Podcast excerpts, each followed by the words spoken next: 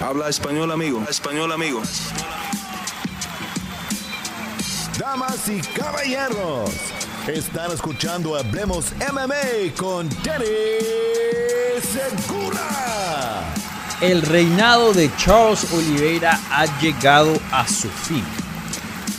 Y el hombre de Dagestán, Islam Makhachev, se ha cerciorado a detenerle esa grande racha, la que traía el grande Charles Oliveira.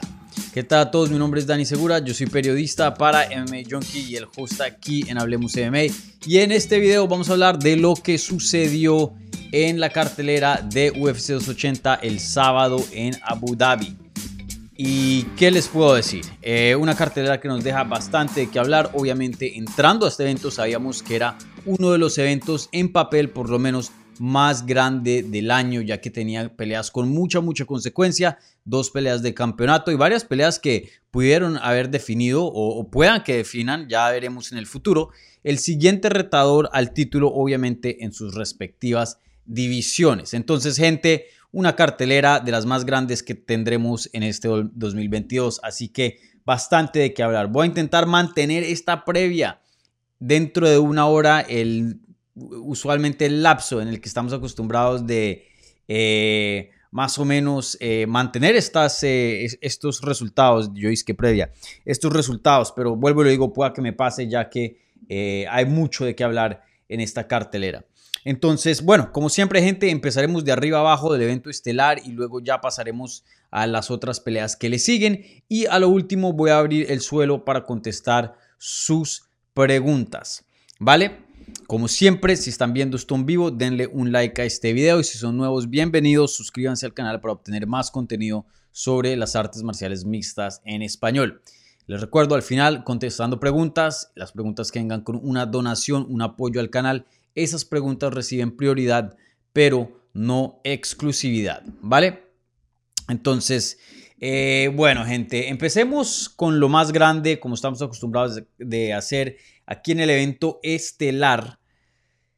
Islam Makachev derrota a Charles Oliveira vía sumisión en el segundo asalto, coronándose como nuevo campeón de las 155 libras. Entender de que esta era una pelea por el cinturón vacante, ya que Charles Oliveira había perdido su título en la báscula en lo que fue su última defensa de campeonato. Terminó peleando con Justin Gage y ganándole, pero no contó como una defensa de título. Eh, pero bueno, todos sabíamos que Charles Oliveira sí era el campeón legítimo, todos lo veíamos con el como el campeón, no solo los fans, no solo los periodistas, pero inclusive la mayoría de los peleadores. Eh, aquí por aquí tuvimos a, a, Ignacio Bajamondes y él había dicho, sí, él es el campeón. Todo el mundo sabía que Charles Oliveira era el campeón. Y algo que le había sorprendido a muchas personas, incluyéndome en ese grupo, era que Charles Oliveira entraba... Eh, siendo un poco subestimado por la casa de las apuestas, ya que Islam Makachev era el favorito en este combate, no por mucho, no. Eh, los odds, los, los pronósticos decían que la pelea parecía ser pareja, pero sí tenían a Islam Makachev como un favorito. Y bueno, se dio a cabo la pelea y la verdad que no reflejó lo que las apuestas decían o medio, medio reflejó lo que las apuestas apuntaban, pero no reflejó una pelea competitiva.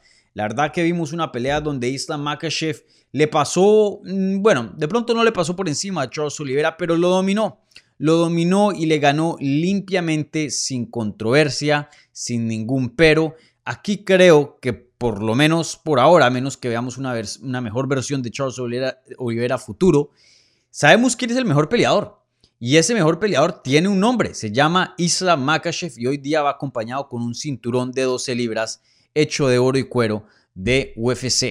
Eh, entrando en el primer asalto, una pelea donde se esperaba que Charles Oliveira tenía, tendría la ventaja en lo que es el striking, lo que es el jiu-jitsu, y, pero no en la lucha y no en el lado físico, obviamente teniendo en cuenta que Islam Makachev es un peleador muy, muy fuerte.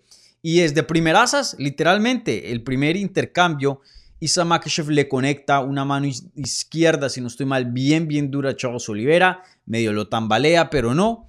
Y, desde ahí en adelante vimos un Charles Olivera que la verdad no pudo hacer mucho de pie. Y cuando llegó la pelea al suelo, sí, claro, fue una amenaza para Islam Makhachev Makachev tuvo que tener cuidado. Hubo varios momentos ahí donde eh, de pronto se le veían un poco eh, complicadas las cosas, pero se supo mantener calmado, se supo mantener eh, fuera de peligro y sobrevivió. Y no solo eso, pero estando arriba se vio como la fuerza dominante, no como alguien que simplemente estaba sobreviviendo. Y luego en el segundo asalto pasa casi lo mismo. Un Islam Makachev que tiene, por sorpresa, la ventaja en el striking. Charles Oliveira no puede conectar, Islam Makachev sí.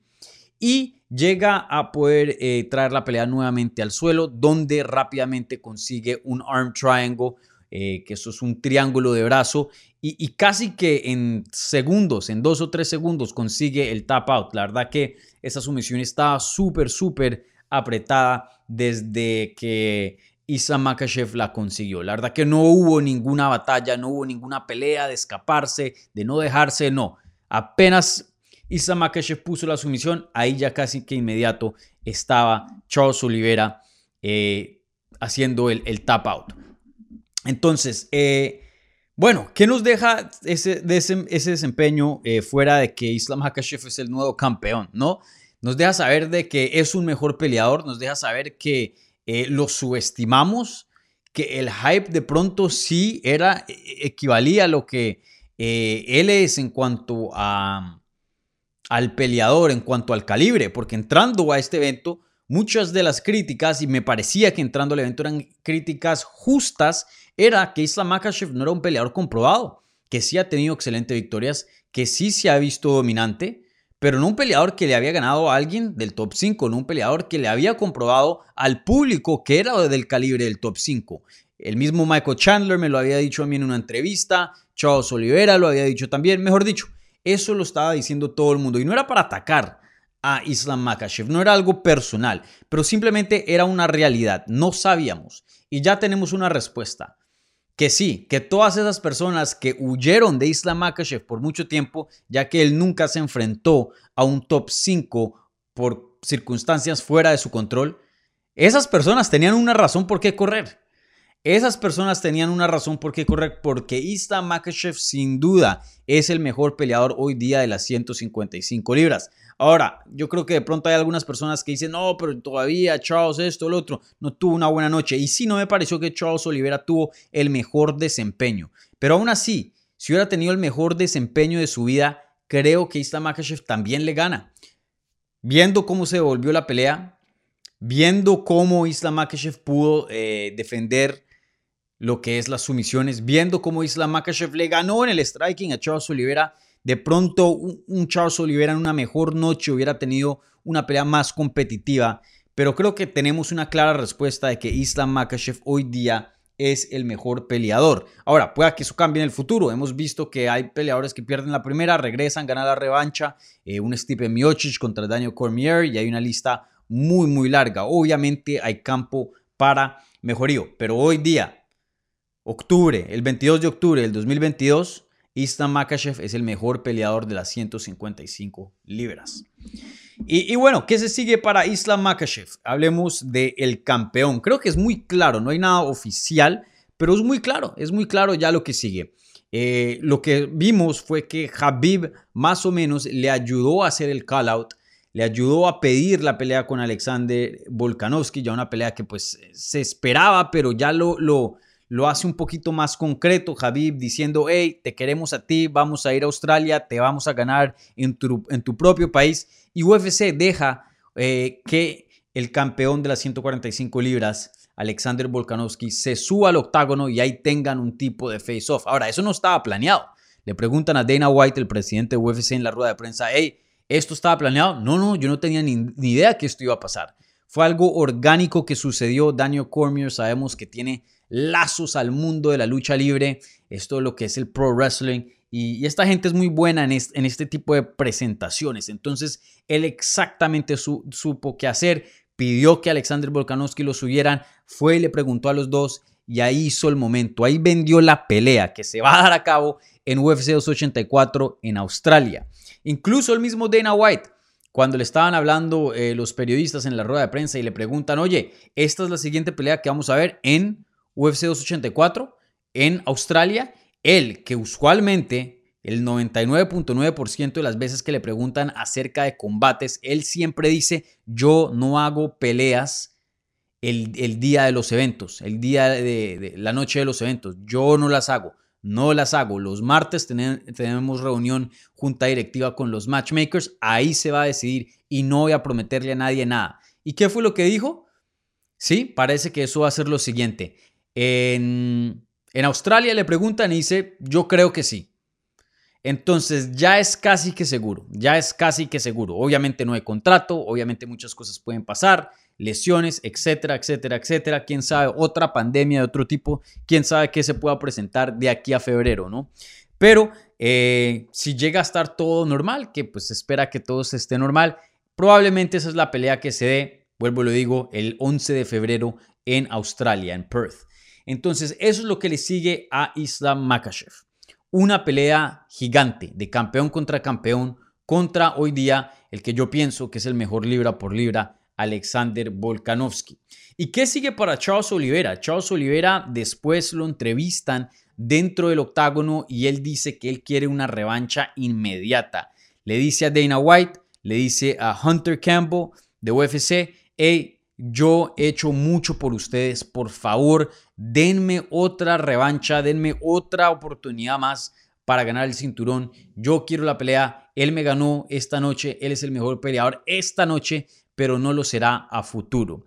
Y, yo creo que para los brasileros, pues obviamente el público de Brasil va a querer ver nuevamente a, a su propio Charles Oliveira, a su propio paisano, pelear en una revancha inmediata, pero fuera de Brasil no creo que ese argumento, esa campaña, una revancha inmediata, tenga mucho mérito.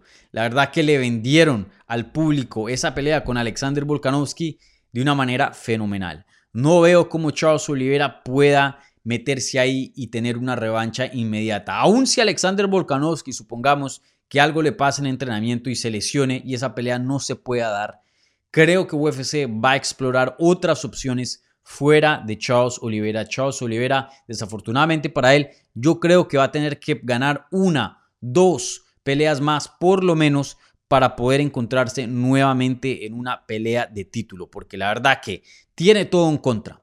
Perdió convincentemente, no dejó ninguna duda, no dejó ninguna promesa, por lo menos si en el striking estuviera reventando a Isaac Makachev, pero lo derriban y lo someten. Uno puede decir, bueno, él estaba ganando por lo menos en esta área y si ajusta esto y mantiene la pelea en el área que estaba ganando, vimos que pues estaba ganando, entonces claro que puede ganar un combate a futuro, pero este no fue el caso. La verdad que en esos dos rounds que nos dio de combates, o bueno, eh, round y medio, porque pues la pelea terminó en el segundo round, no, el brasilero Charles Oliveira no nos dio nada para aferrarnos, no nos dio ninguna promesa, no nos dio ninguna duda del campeón hoy día, Islam Makachev. La verdad que no tuvo ningún momento donde se viera eh, en peligro Islam Makachev. Entonces, eh, Charles Oliveira sí o sí creo que le va a tocar pelear por lo menos una vez más. Yo sé que le pegaron bastantes puños, yo sé que fue sometido también, mm, parece no, no, haber sido lesionado. No sé qué tan real sea un retorno en Río de Janeiro en UFC 283, que será el primer pay-per-view del 2022. Eh, obviamente ahí en Brasil eso es el 21 de enero. Eh, obviamente ya estamos eh, a casi que a noviembre, no sé qué tan probable sea eso, pero creo que un regreso en su propio país nuevamente para hacer otra campaña al título, creo que ese sería el mejor comienzo que pudiera pedir Charles Oliveira. Ahí veremos si el tiempo lo permite. Charles Oliveira pues tiene 33 años de edad, sigue siendo un peleador relativamente joven en su prime, no es un peleador de 35 o 36, que ya uno diría mm, una campaña nuevamente a pelear por el título se vería improbable. No, creo que Charles Oliveira, em, si tuviera que apostar, les, les diría que nuevamente lo veremos en una pelea de título, pienso yo. No sé si vuelva a ser campeón nuevamente, ahí veremos. Que sí también, obviamente, pero sin duda creo que eh, lo veremos nuevamente en una pelea de título. Eh, vuelvo, lo digo, es un peleador fenomenal, un peleador súper emocionante, eh, muy, muy peligroso. El peleador más peligroso de UFC sigue siendo él. Y, y, bueno, si puede formar una racha y conseguir una o dos victorias más, él puede vender un pay-per-view, él puede hacer otra campaña a una pelea de título, especialmente si el campeón llegara a perder el cinturón, creo que eso vuelve y le da nueva vida a, no solo él, pero cualquier otro contendiente que haya perdido contra Islam Makashev. Entonces, ahí veremos eh, qué le sigue a Charles Oliveira. Eh, sin duda se le rompe una racha, pero casi que histórica. Estamos hablando de un peleador que había ganado 1, 2, 3, 4, 5, 6, 7, 8, 9, 10, 11 peleas consecutivas, derrotando a uno de los muchos nombres, eh, varios de los mejores talentos que hemos visto en la historia de las 155 libras. Estamos hablando de Justin Gaethje, Dustin Poirier, Michael Chandler, Tony Ferguson, Kevin Lee, Jim Miller, Clay Guida. Mejor dicho, una racha muy, pero muy, pero muy buena. Así que eh, da lástima un poco, porque sin duda esa racha que vimos de Charles Oliveira fue algo fenomenal, fue algo especial. Fue yo creo que el trío de peleas de campeonato consecutivas más emocionantes de la historia de este deporte. Ponte a pensar un peleador que, que, te haya dado la pelea como la que te dio contra Michael Chandler por el cinturón vacante, la pelea que te dio contra Dustin Poirier para su primera defensa de título, y la segunda defensa de título, yo le voy a llamar segunda defensa de título porque para mí es cuenta como una, esa gran sumisión que tuvo eh, ante Justin Gagey en mayo de este año. La verdad que ese trío de peleas de campeonato fue algo increíble, fue algo increíble. Han habido campeones que te dan una emocionante, eh, de pronto dos, pero tres y de ese tipo nunca lo hemos visto. Y la verdad que da lástima ver a Charles Oliveira perder, sobre todo de esa manera, porque él es alguien muy orgulloso en cuanto a su jiu-jitsu, obviamente eh, siendo su base más fuerte. Pero bueno, así es el deporte. Entonces ahí veremos qué le sigue a Charles Oliveira. Rápidamente voy a ver los rankings, eh, a ver qué tiene sentido hoy día. Pienso que de pronto el ganador entre Michael Chandler y Dustin Poirier sería interesante. Eh, obviamente sería una revancha cualquiera que, que gane. Eh, no sé si, si, bueno, creo que estoy seguro que la gente la, quiere ver, obviamente sería otro combate fenomenal, pero no sé si tenga mucho sentido en cuanto a los rankings. Eh, también por ahí está Benio Dariush, que ya ahorita seguro hablaremos de él, que tuvo una excelente victoria. Eh, de pronto él para una eliminatoria de título tendría sentido, no sé. Eh, en mi opinión, él debería ser el siguiente retador en las 155 libras, pero sabemos que la pelea con Volkanovski es más grande, va a, vender más y simplemente tiene más significancia en cuanto a la historia, ¿no?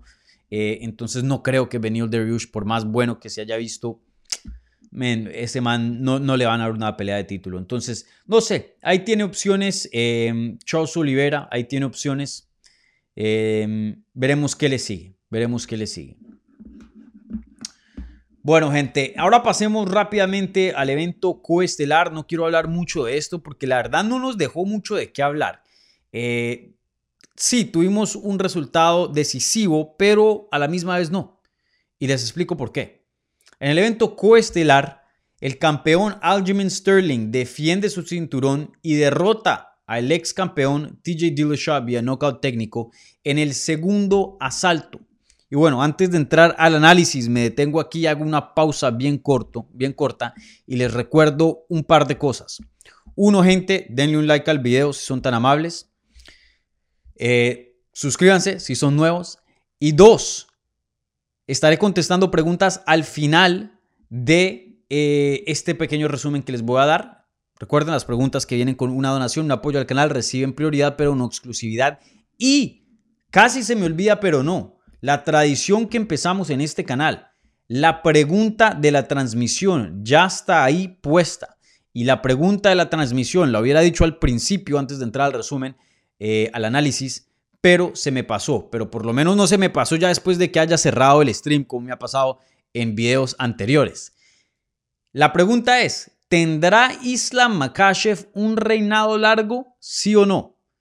Entonces ahí vayan y pongan eh, sus, eh, sus, respuestas en la encuesta y ya en, lo último de este video, antes de eh, cerrar, repasaremos la pregunta, ¿vale? Y los resultados, obviamente. Bueno, entonces sigo con el evento coestelar. Les había mencionado que fue, sí, un resultado decisivo, ya que vimos al campeón retener su título y retenerlo de una manera, de un resultado contundente, ya que pues finalizó a TJ Dillashaw. Pero no vimos a la mejor versión de TJ Dillashaw. Y yo sé que los peleadores, la mayoría de veces, o por lo menos muchas veces, entran a esos combates comprometidos, ya que pues un campamento, imagínense, son meses de pelear con otros matones, con peleadores de alto calibre, haciendo dieta, cortando peso, entrenar, estamos hablando de 10, 15 veces a la semana, pues, alzar pesas, hacer sparring, hacer jiu-jitsu, muchas veces llegan con lesiones. Y eso se entiende y, eso eh, se mantiene en mente también, obviamente. Pero este no fue una lesioncita, este no fue una cosita pequeña que entró con un moradito, que le duele el codo, que esto, lo otro, no. Literalmente, TJ Dillashaw tenía el hombro dislocado y ya había tenido él anteriormente en años pasados dos cirugías en los dos hombros. Y a la misma vez se le había mencionado, apenas lo entrevistan después del combate, que se le había eh, em, zafado el hombro como 18 veces durante el campamento y que fue culpa de él en seguir en el campamento que de pronto no hubiera eh, debido haber tomado la pelea, le debió haber dicho a, a UFC y de hecho se disculpó con UFC y con la división por su desempeño, por entrar a la pelea comprometido, por entrar a la pelea no nada de cerca al, al 100%. O sea, estamos hablando de un peleador que hizo un campamento con un brazo, que entró al combate literalmente en el, en, el primer intercambio que tuvieron, se le zafa el hombro y queda nuevamente comprometido y queda un peleador con un brazo. Y sabemos que Aljamain Sterling es un matón. Necesitas los dos brazos y más para poder ganarle a ese hombre. Obviamente que no y ahí es cuando no entiendo al campamento de TJ Dillashaw. No entiendo cómo el coach dice, no, un momentico, para, no vamos a seguir adelante. Porque cuántas oportunidades vas a tener a pelear por un título. Puede que esta sea tu última.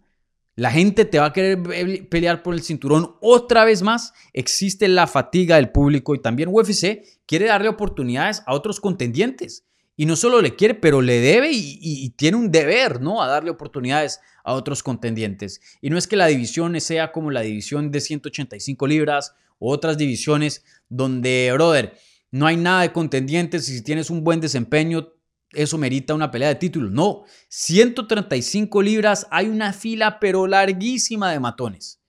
Entonces, si vas a pelear por el título, tienes que cerciorarte a estar al 100%. Si no, hazte un lado deja otro pasar, sánate, recupérate y vuelve y pelea por el título, ya que las oportunidades de título en una división tan, tan poblada, en una división tan competitiva, con tantos contendientes que merecen una pelea de campeonato, es muy difícil que ese tipo de oportunidades vengan. Y aquí TJ Dillashaw lo que hizo fue quemar una gran oportunidad, porque se metió a la jaula como un peleador comprometido, un peleador con solo un brazo.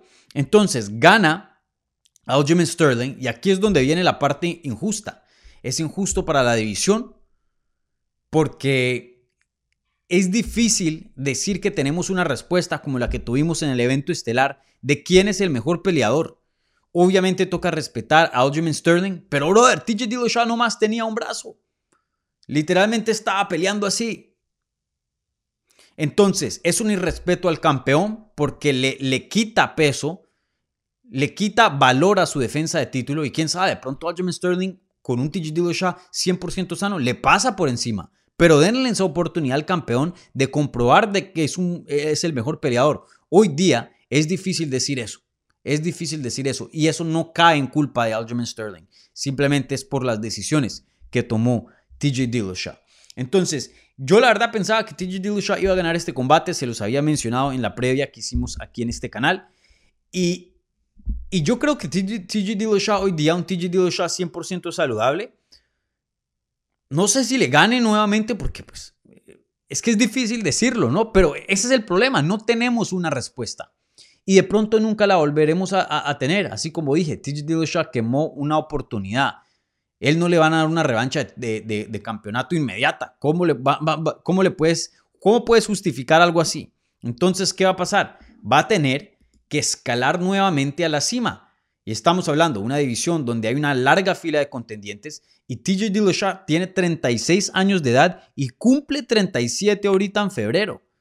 Entonces, pueda que veamos el decline en dos, tres peleas y nunca lo veremos pelear por un título nuevamente. Y la verdad no tendremos esa respuesta. Si sí o no TJ Dillashaw es mejor que Aljamain Sterling. Entonces la verdad que una pena el resultado, una pena que TJ Dillashaw haya decidido tomar la pelea en esas circunstancias.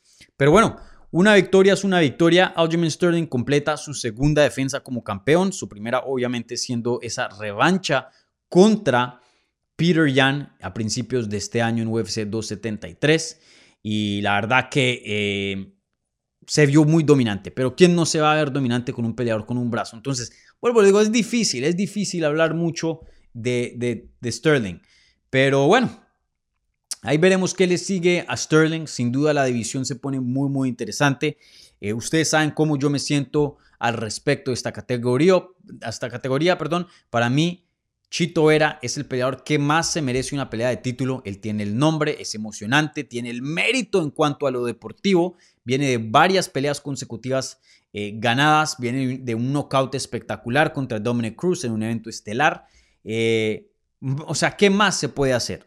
El problemilla ahí es que hay otro peleador, y ya más adelante hablaremos en detalle de él, de Sean O'Malley, que tuvo una victoria en la cartelera y tiene un nombre, es una estrella y UFC pueda que le haga un favor ahí y lo meta como el siguiente retador al título. Entonces, quién sabe que le siga a Aljamain Sterling. Eh, pero yo creo que está entre esos dos. Ahí medio se habló un poquito de Henry, de Henry Cejudo y él estuvo ahí hablando en Twitter. Sé que le preguntaron a Dana White acerca de Henry Cejudo. No sé qué dijo Dana White, así que no voy a hablar de eso pues, pues sin saber pero pues sabemos que en el pasado Dana White no le gusta mucho a Henry Cejudo y no le quiere, no le quiere dar una pelea de título inmediata. Eh, quiere que regrese primero y se compruebe como cualquier otro contendiente antes de retar por un título. Entonces, sé que a muchas personas sugieren eso como una opción para Aljamain Sterling, pero la verdad que yo no lo veo. Creo que el siguiente retador al título, la siguiente pelea para el campeón va a ser o Sean o Chito Vera. Ahí veremos qué decide UFC. Y, bueno, otra cosa que quería mencionar acerca de este combate, ya que estamos hablando de Aljamain Sterling, es el tamaño.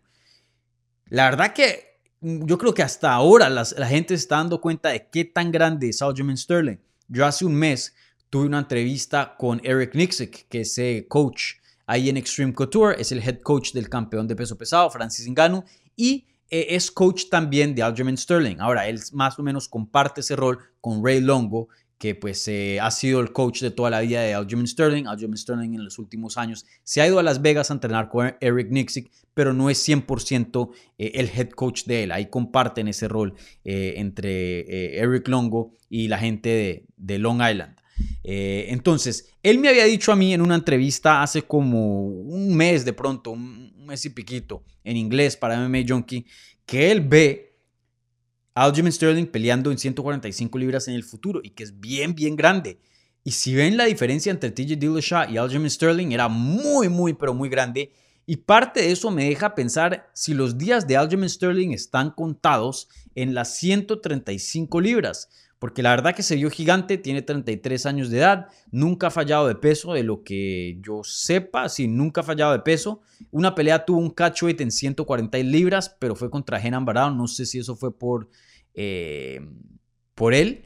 Eh, no tiene antecedentes de no dar peso, vuelvo y digo, eh, pero brother, lo veo muy, muy grande, muy, muy grande.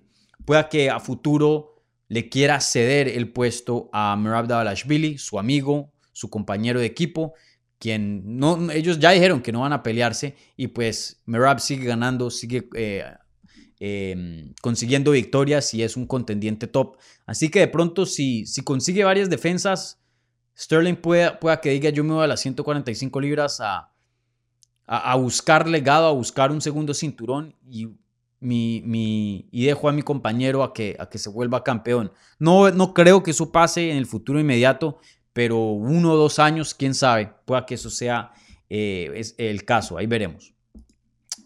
Bueno, eh, déjenme y hablo esto. Yo sé que me estoy alargando, pero es que gente, una mega cartelera que tuvimos, em, que tuvimos em, este sábado. Déjenme y hablo rápidamente de TJ Dillashaw. Ya, ya hablé de él, del desempeño, de su terrible decisión de haber tomado la pelea en esas condiciones. Eh, pero la verdad que se pone muy interesante la carrera de TJ Dillashaw porque las lesiones de hombre, hombro son cosas muy, muy serias. Yo tengo un, amigo mío con quien yo entrenaba Jiu-Jitsu por muchos, muchos años y él quería ser peleador profesional, muy, muy bueno, muy dotado eh, y, y, y tenía un problema de, de hombro, pero terrible y se le zafaba cada rato. Si, si ya tienes problemas de hombro, eso es de vida. Eh, pueda que te hagan cirugías, pero eso nunca queda igual, como vimos con TJ Dillashaw, y eso ya es una lesión que es recurrente y, y sí, es una, una, lesión de vida. La verdad que la ciencia hoy día no está lo suficiente avanzada para, para poder reparar un hombro al 100% y que ya quede como si, si nada hubiera pasado, así como pueden hacer con rodillas o, o, otro tipo de lesiones. Entonces, vuelvo lo digo, 36 años de edad, 37 cumple ahorita. No me sorprendería si esta es la última pelea que vemos de TJ Dillashaw. No me sorprendería. Em, esas lesiones son muy, muy graves. Y vuelvo y lo digo, tiene muchas cosas en contra para, para, para él volver a ser campeón. Entonces ahí veremos. Pueda que pelee una, dos veces más. Pero creo que los días como contendiente al título están ya, ya atrás de TJ Dillashaw. No lo veo al Dillashaw peleando por un cinturón a futuro. Simplemente no lo veo. Muy, muy complicado. Muy, muy complicado. Si no tuviera el problema del hombro, yo creo que de pronto, ya que pues él trabaja muy, muy duro, eso sí, él es un psicópata en cuanto al, trabajo. Eh, se han escuchado muchas historias de qué tan duro trabaja él. Eh, pero sí, brother. Muy, muy complicado se le pone a el Dillashaw eh, su carrera a futuro. Así que ahí veremos, ahí veremos qué, qué le sigue. Bueno, gente, ahora voy a pasar y voy a hablar de la otra pelea principal de esta cartelera. No era una pelea de título, pero sin duda eh, una de las peleas eh, más anticipadas de esta cartelera, por más de que no haya tenido una, em, un título en medio.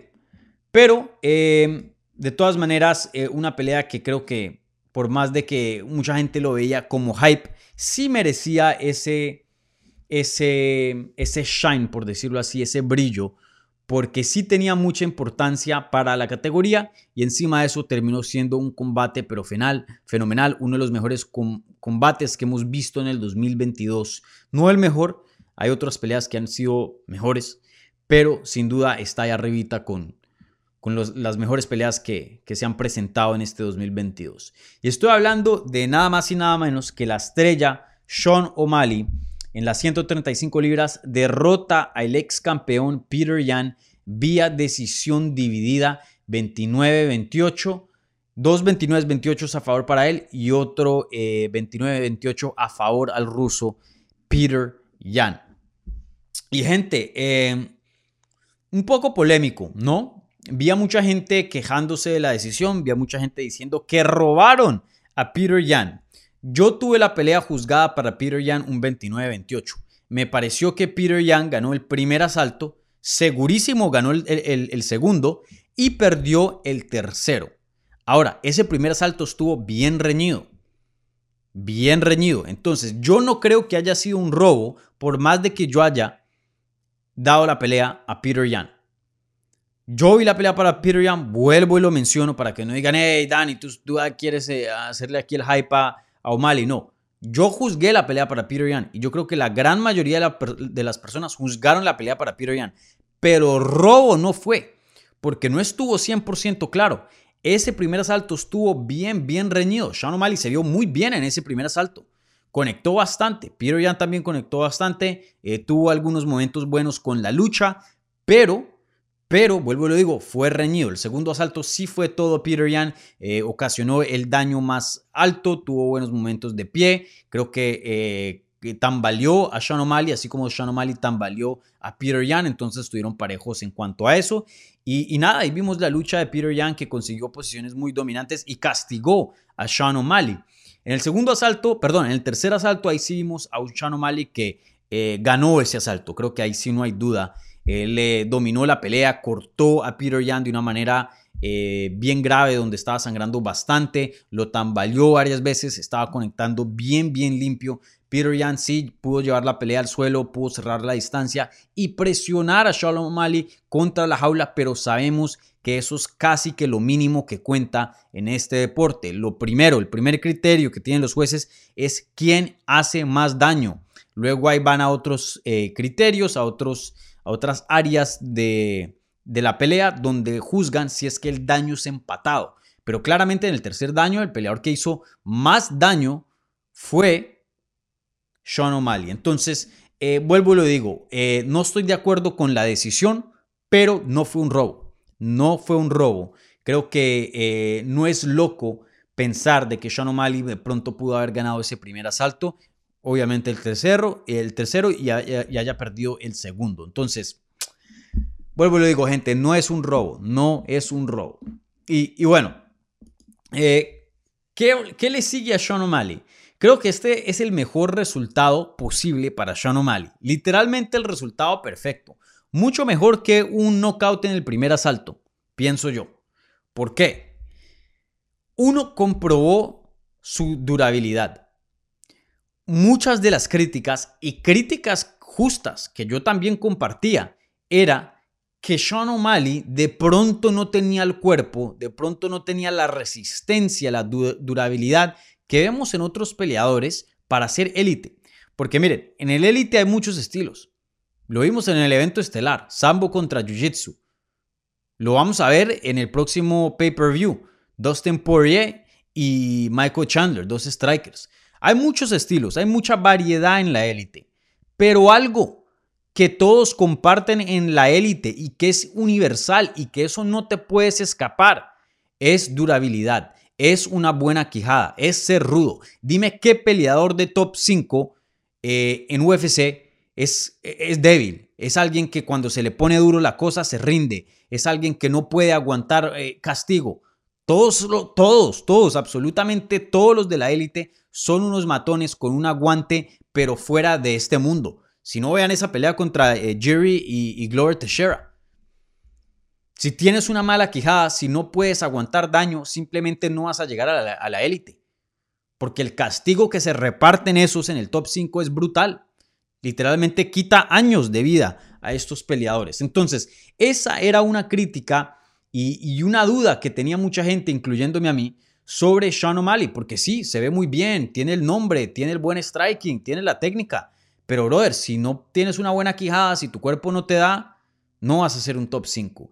Y, y, creo no, sin duda, con esta pelea contra Peter Yan comprobó de que tiene el físico para aguantar. De pronto no es un Chito Vera, que Chito Vera pues tiene una, una quijada, pero de, de otro mundo. De pronto no, no es el, el, que resiste más en la categoría, pero sin duda resiste lo suficiente para darte una pelea de la noche, porque esto fue lo que fue una pelea de la noche, ganó bono de, la de pelea de la noche, y, y, resiste una, una, buena paliza, una buena paliza. Peter Yan le dio durísimo, lo, lo tambaleó, lo puso groggy, y aún así Sean O'Malley peleó y, continuó, y no solo eso, pero ganó.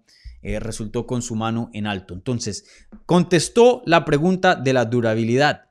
Y la otra pregunta es si es un buen striker, pero todos los que, le han puesto por encima son strikers. ¿Qué pasa cuando se tope con un buen luchador? Peter Yan sin duda no es un Merab Davalashvili, no es el mejor luchador de la división, pero es alguien que conoce de lucha, es alguien que tiene una buena base de lucha. Y, y bueno, él intentó luchar con Sean O'Malley. Sean O'Malley defendió la gran mayoría de takedowns que eso me cogió por sorpresa. Entonces, eh, contestó esas dos preguntas que para mí eran primordiales. Si sí o no tiene la durabilidad y qué pasa cuando se topa con alguien con lucha. Entonces, eh, gana contestando dos preguntas muy importantes y encima de eso, gana de una manera muy controversial, porque vuelvo y lo digo, muchas personas están diciendo robo y muchas personas, incluyéndome a mí, piensan que Peter Young ganó el combate.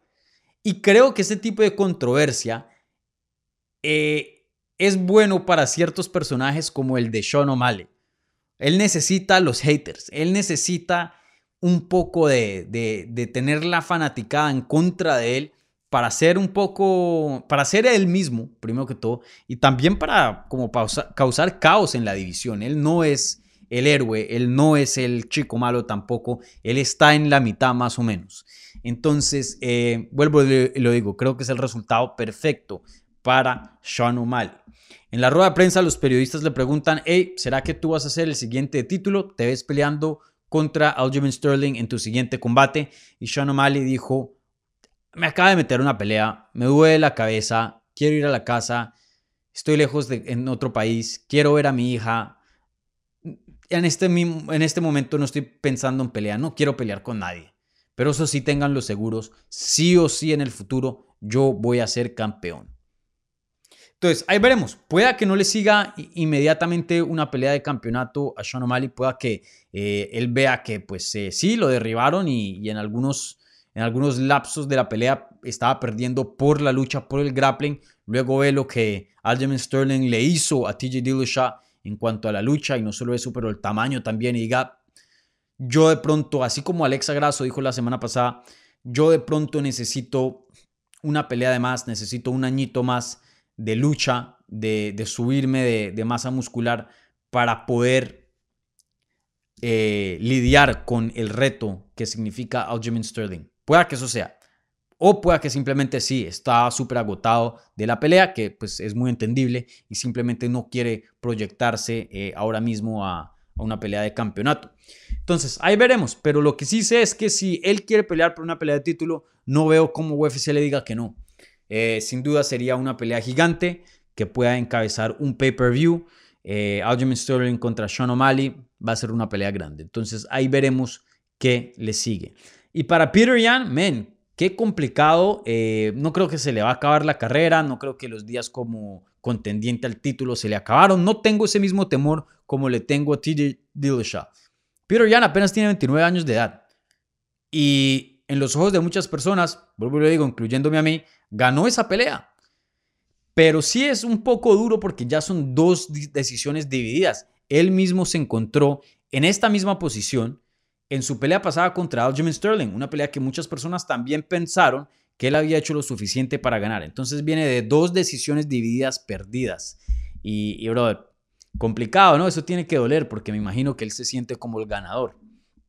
Igualmente es difícil también reinventarse, poder encontrar mejoría ya que ¿en qué mejoro? Si, si, si le gané o casi que le gané o muchas personas dicen que le gané a estos dos, ¿no? Entonces es un poco difícil. Si pierdes de una manera contundente, es fácil, es obvio decir, hey, en esto tengo que mejorar, ¿no? Entonces, eh, no, no la peor posición del mundo de Peter Yan, pero sin duda dos derrotas son dos derrotas, también eh, uno y tres en sus últimos cuatro combates, eh, ya que pues esa primera pelea con, Aljamain Sterling, por más de que haya sido descalificado, pues cuenta como una derrota, ¿no?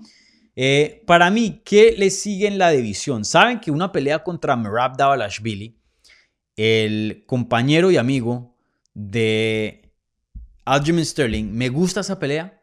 Me gusta esa pelea mucho, creo que es una pelea importante para la división, creo que hay, hay sangre, hay sangre eh, mala entre esos dos eh, y, creo que en cuanto a estilo sería emocionante. Ahora, creo que Peter Yan de pronto UFC piense, hey, necesitas un paso atrás y claramente eh, Merab Dalashvili no es un paso atrás. Entonces de pronto pueda que, quieran darle un oponente de menos valor, por decirlo así.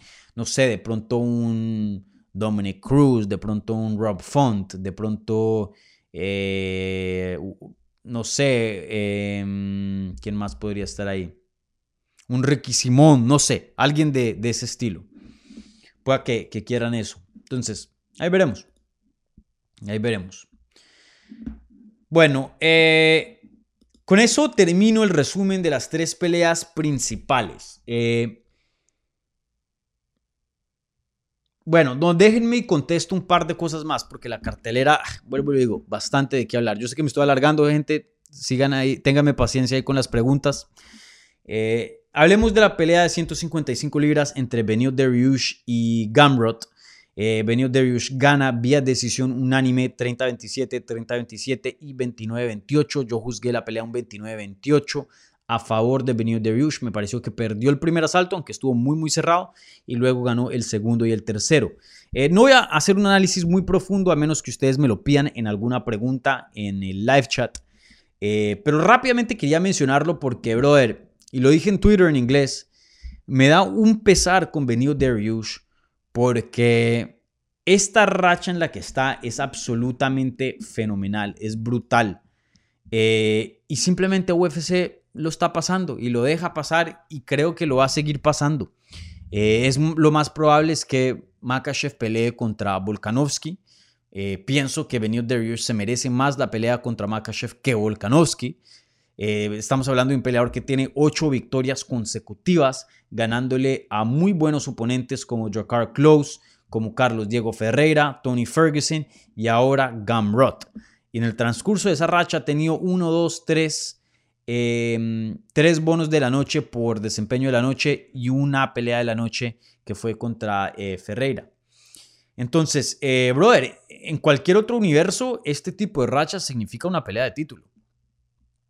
Pero debido a que las artes marciales mixtas y UFC es un negocio, no solo es un deporte como el fútbol, que si empatas ganas un punto, si pierdes ganas cero y si, ganas, eh, ganas tres. Eso es universal para cualquier equipo, así seas el Cádiz o así seas el Real Madrid. En UFC no funciona así. Esta misma racha, si la tiene Islam Makashev, si la tiene otro peleador, si la tiene Conor McGregor, ya estuviera todas las oportunidades del mundo. Pero porque es venido Dariush, de pronto no tiene la mejor personalidad, por decirlo así. Bueno, suena mal. La mejor personalidad no. La personalidad más llamativa, por decirlo así, porque él no es un trash talker ni nada de eso, pues se encuentra en esta posición donde no le dan una pelea de título. Y yo creo que va a tener que pelear una o dos veces más. Eh, para poder encontrarse en una, pelea de campeonato. Y había describido eh, esta situación en la que se encuentra como ver un juego largo de Jenga. No sé si han visto Jenga, la torre esa de madera que le sacan bloques y construyes. Brother, cada vez que pelea, venido Dariush con un matón como Gamrot, con un matón como Tony Ferguson y todos estos nombres, estás quitando un bloque, estás jugando, estás tirando los dados, te estás arriesgando más y va a llegar hasta un punto que no es sostenible. Todas las rachas tienen que, que, que, que tener su fin, ¿no? A menos que seas un Habib, que eso rara vez se ve en este deporte. Entonces, pueda que se tambalee y se, le caiga todo y se le destruya la racha y nunca pelee por un título. Y esa racha merita, o sea, es, una racha de nivel de campeonato, ¿no? Entonces, eh, Sí, complicado, complicado y me da mucho pesar porque se merece la pelea y es cuando digo, el deporte no es justo, ¿no? Pero, pero bueno, pobre Benio Dariush. Y se vio muy bien, muy bien contra Gamrot. Y bueno, rápidamente hablo de la otra pelea de la cartelera estelar y con esto cierro y luego paso las preguntas. En la 100, bueno, supuesto a ser 125 libras, pero aquí hubo una falla de peso y esto fue en un catchweight de 127 .5 libras, ya que Chukegen no dio el peso. Eh, vimos a la francesa Manon Fiorot ganarle a la gran veterana ex retadora de título Caitlin Chukegen una decisión unánime 29-28, 29-28 y 29-28. Yo tuve la pelea así, un 29-28 a favor de la francesa. Eh, no voy a hablar mucho de esta pelea, la verdad que fue una pelea muy mala, eh, fue aburrida, toca decirlo así, ¿no? es la realidad. Eh, los mismos fans estaban ahí haciendo el boo, ¿no? En, en, la arena.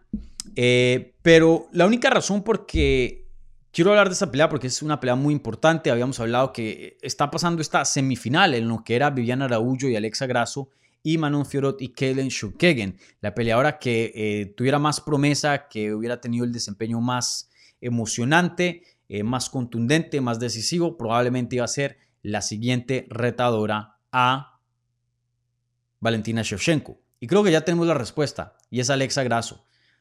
Fiorot, vuelvo y le digo, le ganó a Kaylee Shukegen, que es una peleadora muy, muy difícil de ganarle, y encima de eso, muy, muy difícil de verse bien, porque pueda que le ganes, pero verte bien y verte dominante contra Shukegen es súper, súper complicado, muy pocas lo han hecho. Entonces, em, entonces pues, pues sí, eh, no veo cómo a Fiorot, por más de que tenga una buena racha, le den una pelea de título después de una pelea eh, tan aburrida. Pueda que pase, uno nunca sabe. Eh, recuerden que también este, Alexa Grasso es la que está diciendo, hey, yo quiero una más, todavía no me manden a una pelea de título y pueda que UFC escuche eso y manden a la francesa. O pueda que digan, tenemos que hacer la pelea más emocionante sí o sí, y esa pelea es Alexa Grasso, porque la verdad que lo es. Alexa Grasso tuvo un desempeño mil veces mejor contra Vivian Araújo que Manon Fioro tuvo contra Kaden Shukagan. Esa es la verdad. Bueno, gente, con eso terminamos el resumen de la cartelera estelar de UFC 280. Ahora es donde paso a contestar sus preguntas que se están haciendo en el live chat. Y uff, hay una larga fila. Eh, entonces, les recuerdo, si están viendo esto en vivo, denle un like al video. Si están viendo en repetición, eh, también denle un like al video. Y si son nuevos, también denle un like al video y también suscríbanse y prendan la, la campanita para no solo recibir más contenido sobre las artes marciales mixtas en español, pero también para que les lleguen notificaciones cuando publique contenido y no se pierdan ni un minuto del gran trabajo que hacemos aquí en Hablemos MMA. Vale, gente, les recuerdo las preguntas que vienen con una donación al canal. Reciben prioridad, pero no exclusividad y para eso pueden usar la maravilla de eh, el, el super chat. Uy, Lionel Messi está por aquí, se apareció, el crack. Dani, te extraño. Vuelve a la liga, Lionel. Vuelve a la liga. ¿Qué haces allá en, en Francia?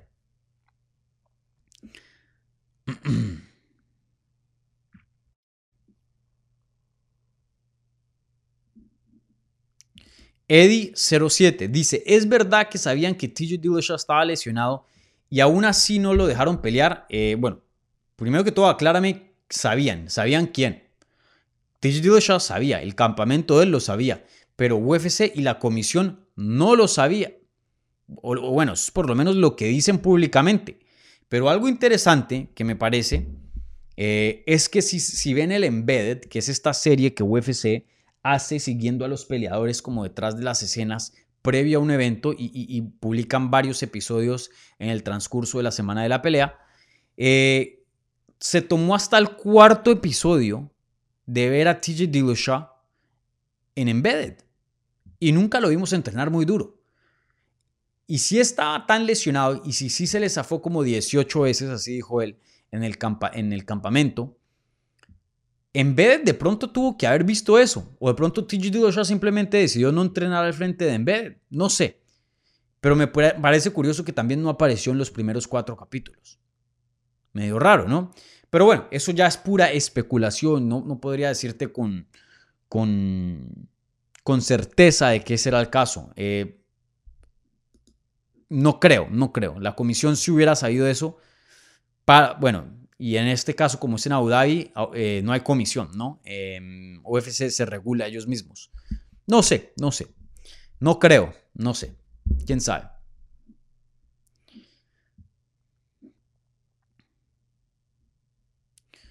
Bueno, ¿qué otras preguntas hay por aquí?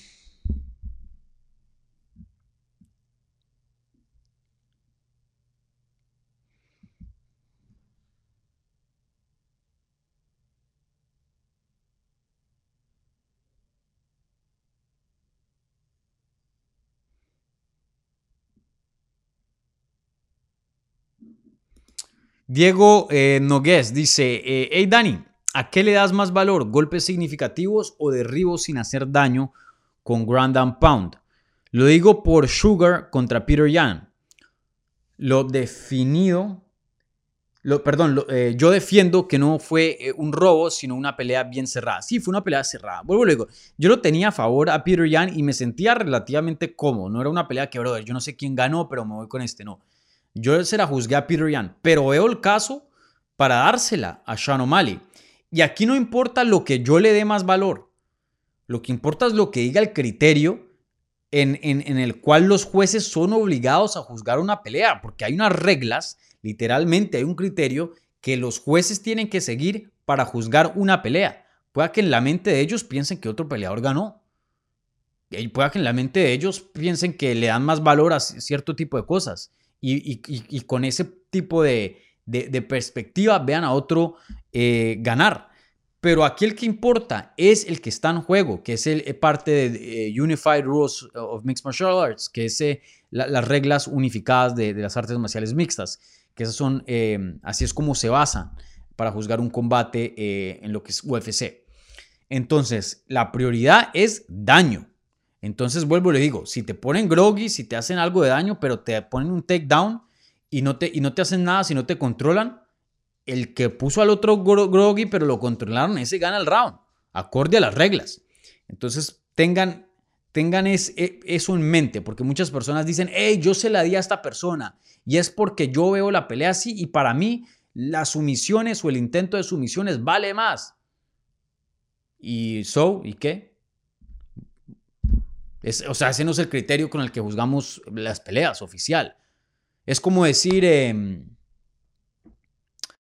el Real Madrid y el Atlético empataron, pero el Real Madrid le pegó tres veces al palo y, tuvo más posesión de la pelota. Yo les doy tres puntos. ¿No? Las, las reglas de la liga es si queda el mismo puntaje 0 y 0 los dos se van con un punto. No importa si pegan palo, no importa cuántos tiros tuvieron al arco, no importa la posesión, no importa nada de eso. Entonces, vuelvo y le digo, vayan, y eso está en internet, vayan y busquen cómo se juzga una pelea para poder juzgar bien antes de llamar robo. Porque hay, hay muchas personas que dicen robo, robo, y ni siquiera saben cómo oficialmente se juzga una pelea. Y sí, fue cerrada.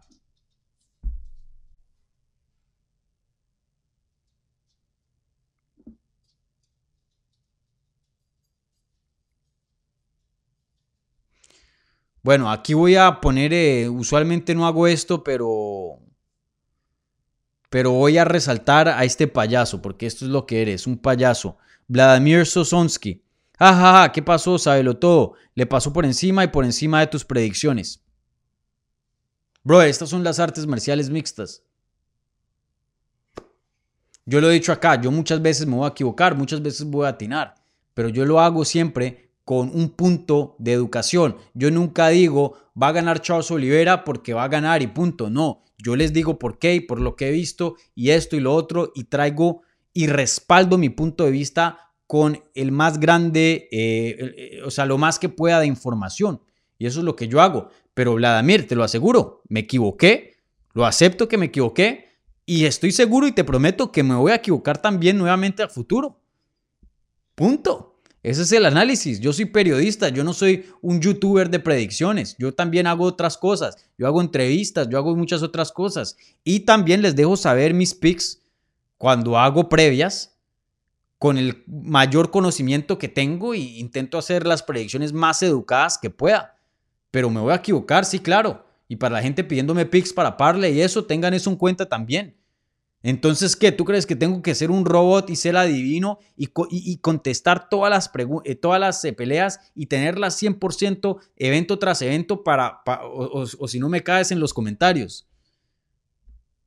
Qué loco eres. Igual Ronaldo o cualquier, o cualquier eh, jugador de futbolista que lo metan como analista pueda que diga predicciones de un partido y se equivoque. O sea, eso es lo más loco. Me estás pidiendo perfección.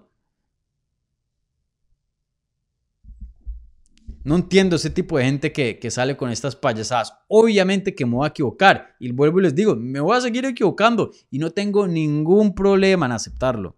Ningún problema. Payaso este man. Y bueno, y si no te gustan, salte del chat, salte. Eh, o sea, no, no tienes obligación de ver este programa, brother, tranquilo. Yo, yo estoy bien, o sea, aquí estamos divinamente sin tu presencia.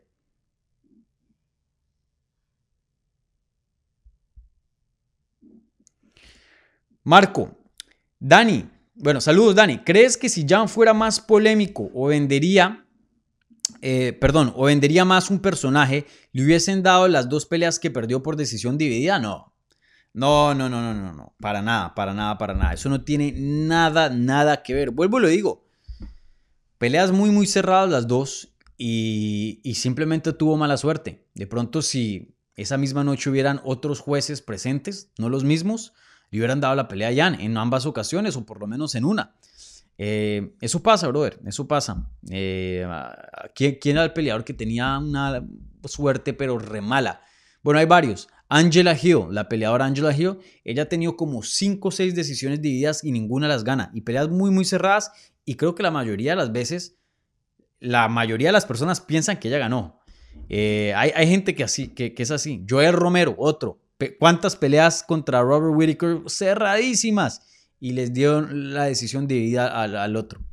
Igual el mismo contra Costa. Joel Romero es otro peleador que nunca ha tenido buena suerte con, con las decisiones divididas. Así es el deporte, brother. Y hay otros que se meten unas salvadas, que no ganan, pero, pero oficialmente sí. Big pregunta, hola Dani, ¿qué crees que pasó con Oliveira? No se vio bien esta pelea. Sí, no se vio bien. Creo que aquí hay, hay, dos cosas en juego. Uno, que Islam Makashev eh, estuvo bien, bien listo. O sea, el striking de Islam Makashev ha evolucionado, pero de una manera fenomenal. Eh, brutal se vio en, cuanto a de pie. Y en el suelo, pues ya sabíamos que, era un matón, ¿no? Eh, pero a la misma vez, como eso también es verdad, Islam Makashev tuvo una noche fenomenal. No creo que vimos a Charles Oliveira al 100%. Eh, y creo que fue probablemente por dos cosas. Uno, se metió el viaje hasta Abu Dhabi, recuerden, eh, Makashev, o sea, él estaba entrenando en Dubái, ahí, ahí pegado. Y eh, Olivera se tuvo que, viajar desde Brasil. Y el viaje, créanlo o no, eso, eso, eso pesa. Un viaje de esos pesa. Estar en territorio enemigo pesa. Porque pueda que no estaban peleando en el país de Isla Makashev, pero claramente esto es como un segundo hogar para él. Entonces, estaba peleando contra el público, estaba peleando contra eh, todo lo que trae ser un peleador de visita, ¿no? No en casa. Y, a la misma vez creo que le sorprendió, yo creo, qué tan bueno estaba Islam Makashev de pie. Y, bueno, sí, no creo que fue su mejor desempeño. Em, pero ¿será que el, mejor desempeño aún así es lo suficiente para ganarle a Islam?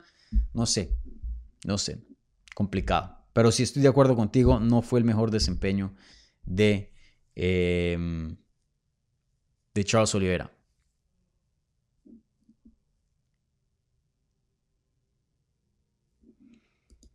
Axel, eh, buenas, ¿sabes algo sobre el altercado entre Hamzat y el hermano de Habib? Sí, de pronto saco un video separado de esto mañana si tengo tiempo, entonces, eh, no, Axel, no, no, voy a tocar mucho el tema, pero sí, eso pasó, eh, tuvieron que separarlos, el hermano de Habib y, Hamzat. Ahí hay una, una riña entre esos, entre esa familia y, y Hamzat. me gustaría investigar bien a ver exactamente qué, qué es lo que está pasando ahí.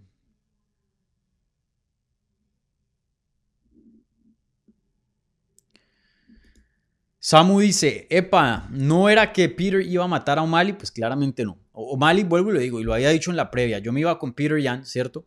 Em, creo que cualquiera que se fuera con, con Sean O'Malley es un, pick irresponsable, ya que no había lo suficiente información para, para tener la confianza de, escoger a Sean O'Malley en este combate.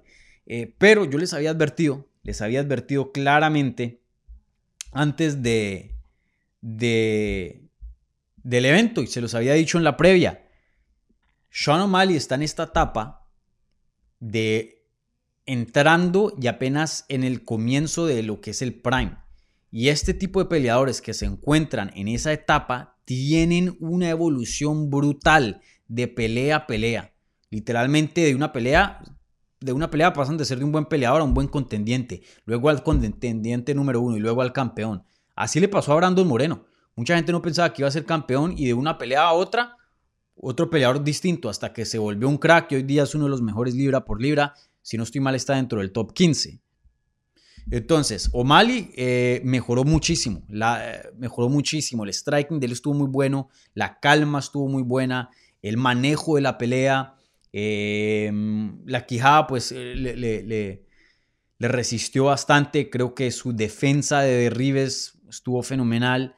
Eh, este peleador claramente mejoró y creo que eso cogió por sorpresa a Peter Yan en el combate. Eh, un crack, un O'Malley un crack. Y les había dicho, tres rounds le favorece a O'Malley, porque si llegara a ganar un round, medio hace el otro competitivo y pierde el otro y ya es una pelea que está al azar y, la pueda, pueda, que la gane, ¿no? Y había dicho, si es una pelea de cinco rounds, no le va a favorecer para nada a O'Malley porque en cinco rounds tendríamos una respuesta mejor de quién es el mejor peleador y claramente ese era Peter Yan, eso era lo que yo decía. Pero eso literalmente se reversó, yo creo. Con lo que yo me voy pensando es, si esta pelea hubiera sido de cinco rounds, creo que Sean O'Malley gana de una manera más contundente y no hubiera tanta polémica, porque en ese tercer round le estaba dando durísimo a Peter Yan y, había un claro, un claro cambio de energía, de, de, marea, por decirlo así también, entre estos dos. Eh, yo creo que O'Malley iba en ascenso en ese combate y Yan para abajo. Entonces, cinco rounds, yo creo que, que hubiéramos tenido una pelea más decisiva. Interesante, ¿no? Porque mm, se decía lo opuesto entrando al combate. Huesos dice, ¿qué sigue para TJ, brother? Muy complicado lo veo con eso de ese problema de los hombros. Muy complicado. Parte de mí piensa que él sabe que ya es un problema crónico y un problema que le va a poner un límite muy grande a lo que le queda de su carrera y por eso tomó la pelea. Porque ¿por qué otra razón vas a tomar una pelea y quemar una oportunidad de título así como lo había mencionado hablando del resumen? La única manera, pienso yo, la única razón es porque uno, o, crees que le puedes ganar a, Jimmy Sterling con un brazo, y creo que eso es muy iluso y muy ilógico de pensar. O dos, piensas que esta sí de verdad es tu última pelea de título, que piensas que el hombro te va a limitar mucho y si no tomas la pelea de título ahora y no ganas el dinero de una pelea de título, Em, nunca más se va a presentar porque eh, esa lesión, ese problema va a estar ahí persistente, pienso yo. Entonces, vamos a ver cómo se recupera TJ Dillashaw. Eh, pero vuelvo y lo digo, le veo un futuro muy complicado. Un peleador viejito en una división lleno de jóvenes eh, y un pocotón de matones. Un pocotón de matones en esa categoría. El top 20 de esa edición es buenísimo. Muy difícil se la veo a TJ Dillashaw, pero ahí veremos y veremos cómo, cómo regresa.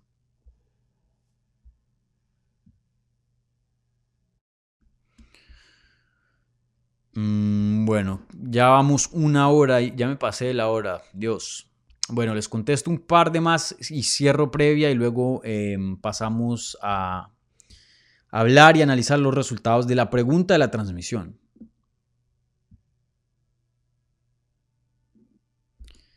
Keisha OJ, ¿Crees que hubiera sido, crees que habría sido otro resultado si TJ estaba al 100%?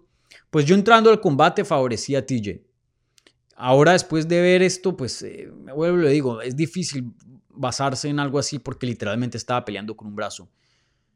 Yo pienso que sí. Y, odio decir esto porque ya yo sé que el campeón ha sido muy, muy subestimado vez tras vez tras vez y sigue ganando, sigue ganando. Y es como que cuando, es, es, casi como que el caso de Charles Oliveira un poco, que le está pasando aquí a Aljamain Sterling, aunque creo que en cuanto a personalidad, Oliveira es una persona más querida que Sterling, pero...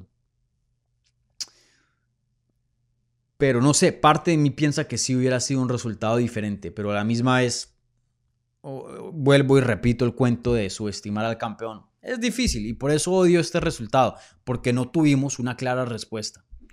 No tuvimos una clara respuesta. Qué pena, ¿no? Y probablemente nunca lo vamos a tener, porque vuelvo y lo digo, eh, TJ Dillashaw creo que está en descenso en su carrera, ¿no? Pues un peleador con 37 años de edad en 135 libras. Creo que es, em,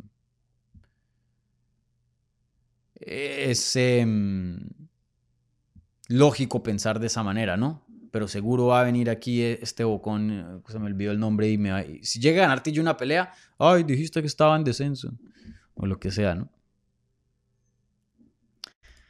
El mismo Huesos. Dani, ¿por qué nadie respeta a Sterling? Me dio mucha risa cuando TJ Dillashaw le dijo, eh, ven a testear estas nueces en tu boca. Eh, brother, creo que hay varias razones. Una, porque ganó la...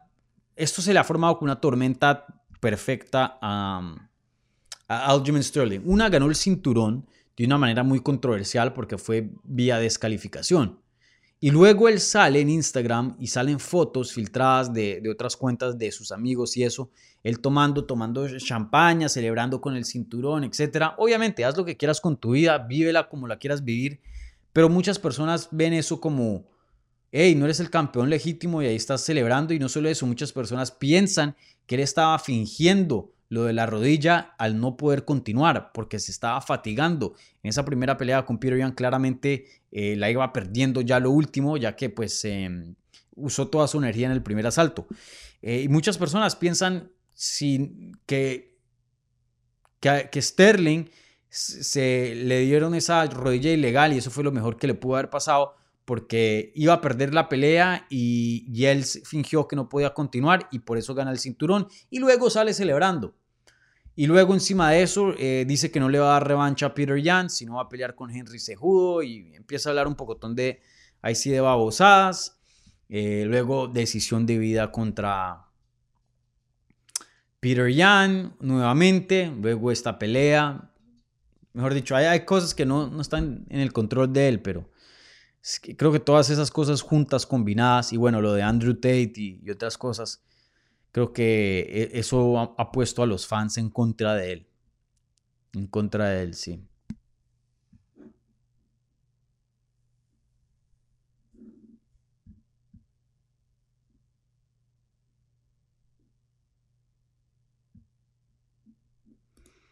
Camilo Nivia.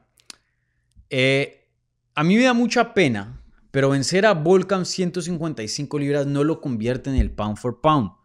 Otra duda que tengo es del peso de Makachev. Honestamente no creo que haya pesado 154.5, muy conspiratorio. Pues ahí estuvo en el video, ahí estuvieron los medios presentes.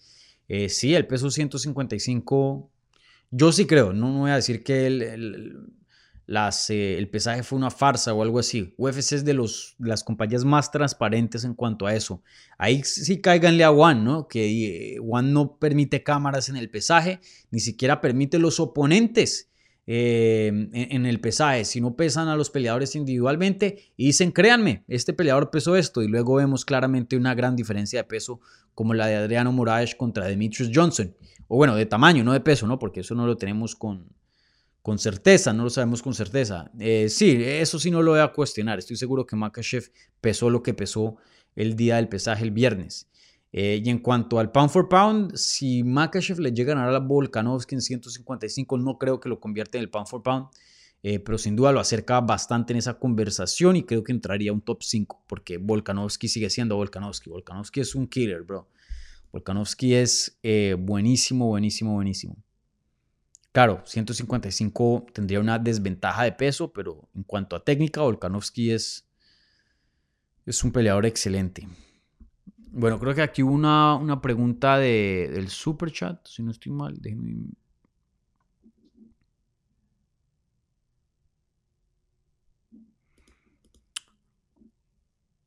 Marco dice, em, ¿la WID está afectando el cardio a O'Malley? Pues claramente no, el que estaba ahí cansado era el Piro Yan si algo la WID le está ayudando a Sean O'Malley. De pronto a no sentir el dolor, yo no sé. O ve las cosas bien así lentas como el, Matrix, no sé. Bueno, gente, creo que eso fue lo único de Super Chat. Déjenme cercioro para no saltarme a nadie. Sí, exacto. Vale, gente. Bueno, con eso cierro eh, transmisión, o bueno, cierro preguntas. Ahora pasemos y repasamos la pregunta de la transmisión. Si ven que no se me olvidó, ya estoy cogiendo costumbre. Voy a cerrar aquí la encuesta y vamos a pasar a analizar los resultados. Entonces, la encuesta era, ¿tendrá Islam Makashev un reinado largo? ¿Sí o no? Hubo 400, 400 y un voto. 79% dijeron que sí, 20 que no.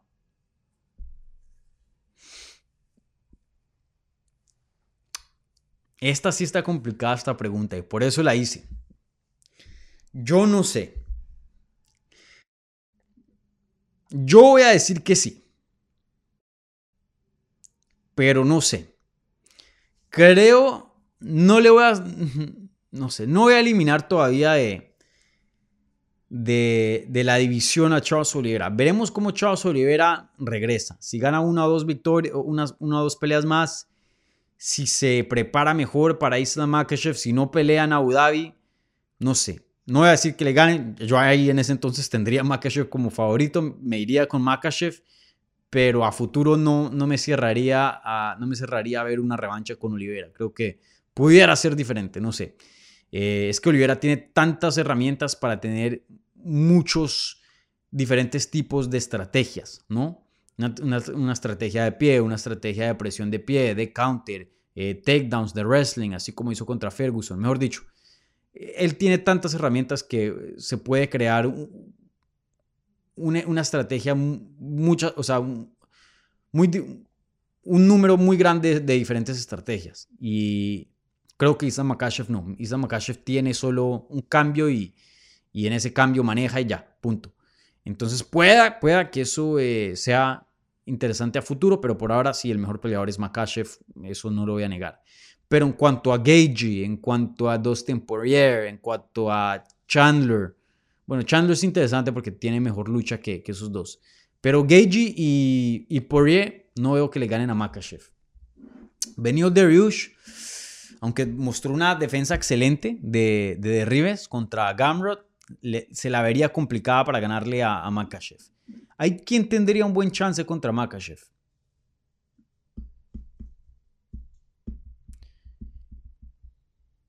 Fisiv, no sé. Yo creo que sí. Yo creo que pueda que sea un, campeón dominante. Pero sin duda, una pregunta muy interesante y, tendremos esa respuesta a futuro, ¿no? Tendremos esa respuesta a futuro. Bueno, gente, eh, con eso cierro eh, transmisión. Eh, un par de, de, cosas. Primero que todo, muchísimas gracias a toda la gente que participó en las preguntas. Igualmente toda la gente que también estuvo asistiendo, así no hayan hecho ninguna pregunta. Gracias a Marco por el apoyo en el super chat. Nuevamente, si les gustó esta previa, les gustó este video quieren más contenido de este tipo, bienvenidos y suscríbanse aquí al canal.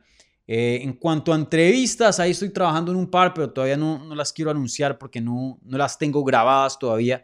Pero esta siguiente semana espero que, eh, traer un, por lo menos un par de entrevistas frescas al canal. También les anuncio, el martes voy a estar viajando para MMA Junkie a Phoenix. Voy a estar cubriendo la pelea de Jake Paul contra Anderson Silva en persona. Entonces, eh, de pronto les traigo contenido de esos lares, ¿vale? Desde Phoenix.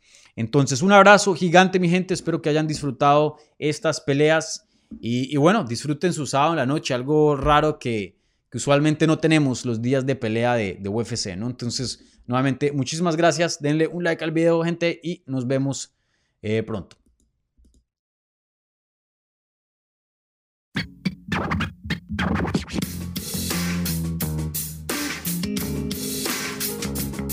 Gracias por escuchar Hablemos MMA. Si les gustó el show, los invitamos a que se suscriban en su plataforma favorita de podcast para recibir episodios semanales. También déjanos tu review o cualquier comentario. Pueden seguir Hablemos MMA en Twitter, Instagram y Facebook en arroba Hablemos MMA. Y me pueden seguir a mí en arroba Dani Segura TV. Hablamos la próxima semana.